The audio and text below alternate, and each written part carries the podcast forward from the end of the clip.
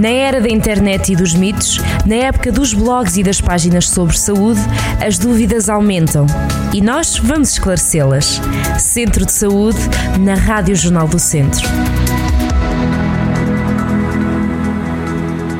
Sejam muito bem-vindos a mais um Centro de Saúde. Desta vez vamos falar sobre vacinação. É que, a propósito da Semana Mundial da Vacinação, que se assinala entre os dias 24 e 30 de abril, a doutora Ana Marques, pediatra do Hospital CUF Viseu, alerta então para a necessidade de dar continuidade ao calendário de vacinação. Doutora, primeira questão que tenho para si. Eh, Porquê que é tão importante manter este plano de vacinação em dia e se, por outro lado, existem consequências de, enfim, saltar ou esquecer uma vacina? Portanto, as vacinas são um dos principais instrumentos em saúde infantil, na proteção eficaz das nossas crianças contra uma série de doenças infecciosas, potencialmente fatais ou com consequências graves no o resto da vida, como seja a cegueira, a surdez, amputações, paralisia, o risco de cancro de colo do útero, entre outras. Portanto, as vacinas salvam vidas mais que qualquer tratamento médico. E, eh, e aquelas que estão incluídas no nosso Plano Nacional de Vacinação têm o objetivo de proteger na idade mais adequada e mais precocemente possível. Daí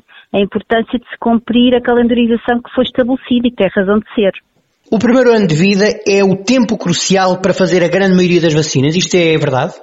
Sim, é muito verdade, porque o primeiro ano de vida é aquele tempo em que as crianças, é, é o período de vida em que estamos mais vulneráveis à gravidade de determinadas doenças infecciosas, como por exemplo o sarampo e a meningite. Adiar a vacinação é aumentar o risco de exposição. O, neste aspecto, o nosso programa de saúde infantil e juvenil é muito sólido e muito consistente, porque alia uh, uh, os momentos de vacinação, os momentos-chave de vacinação, às consultas de saúde infantil e juvenil, o que permite e favorece a adesão à vacinação e a elevada taxa de cobertura vacinal que temos. Portanto, todos sabemos que na maioria das vacinas existentes, se 95% das pessoas estiverem vacinadas, atingimos a chamada imunidade de grupo. Uhum, que é um conceito é? que temos ouvido falar, não é? Exato, pronto. E isso é válido, e isso é válido para a maioria das vacinas, à exceção do tétano, isso é importante frisar, já agora aproveito para dizer isso. O tétano só, só há proteção individual. Quem não está vacinado não está protegido. A importância dos reforços ao longo da vida uh, em relação ao tétano. Portanto, o paradigma do sucesso na, na, uhum. na vacinação depende da manutenção desta elevada cobertura. No entanto, este elevado sucesso tem levado, graças à diminuição da incidência das doenças, à falsa percepção do, da diminuição do risco da doença face ao risco da vacina. Portanto, as pessoas agora pensam que a vacina é mais perigosa que a doença. Porquê? Porque não há doença. Mas se não nos vacinarmos, voltamos a ter as doenças, não é?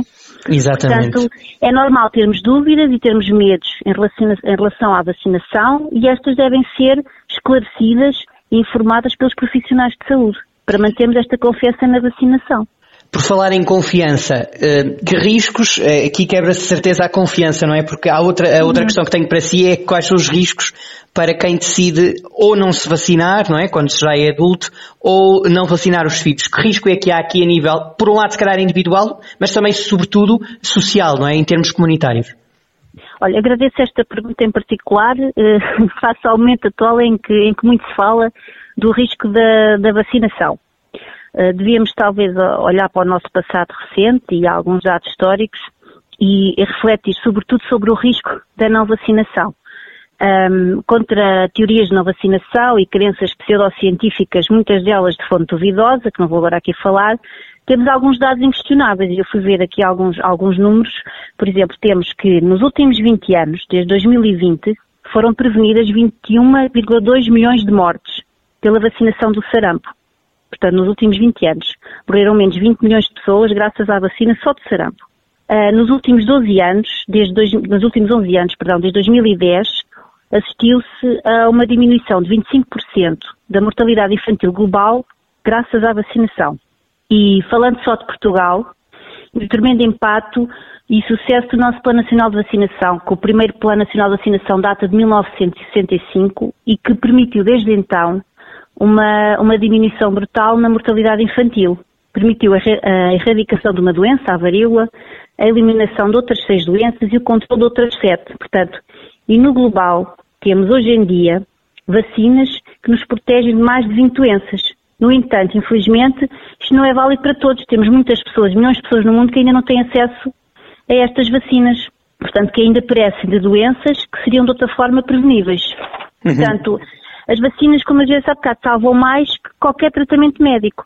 E, Incrível. E é, a medida, e é a medida de saúde sob a qual se coloca mais esperança na diminuição do contágio e na erradicação de pandemias, como esta atual em que vivemos. Ó, oh, doutora, hum, nós não tínhamos esta pergunta aqui no nosso cardápio de, de, de, do hum. menu de perguntas, digamos assim, mas não, não resisto em lhe perguntar, até porque há sempre muitas dúvidas do que é exatamente uma vacina. O que é que, quando somos vacinados, introduzimos no nosso, ou neste caso, nos introduzem no nosso organismo? O que é que é exatamente uma vacina?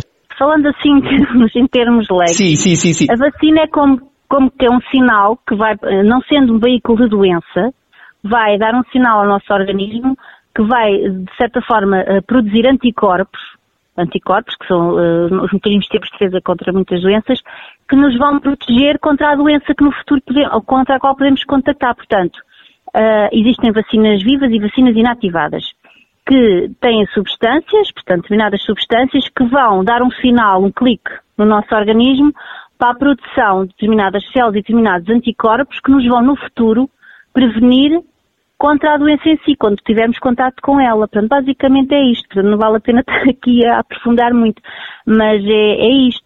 Portanto, sim, as doenças não matam, as doenças protegem. Exatamente, assim, exatamente. É que é uma teoria que, que, que, de vez em quando salta por aí. Uh, Soutor, uma, uma última questão é, que mensagem é que quer deixar aos pais que por um motivo ou por outro, quer às vezes pelos, entre aspas, melhores motivos, que é o motivo de não querer ir arriscar ir a uma unidade de saúde e deixou escapar, ou até aqueles que, uh, enfim, têm aqui algumas teorias anti-vacinas, o que lhe pergunto é que mensagem quer deixar aos pais sobre o afastamento dos pais, dos encarregados de educação, dos tutores, enfim, dos hospitais para os, para os, para os seus filhos serem uh, vacinados. Portanto, houve aqui um afastamento da saúde. Que mensagem é que quer deixar? A mensagem principal, e é para todos, seja para pais, para filhos, para avós, é que a saúde não se adia. As doenças não têm hora nem dia marcado. E nunca, nunca, não há dia bons para se adoecer.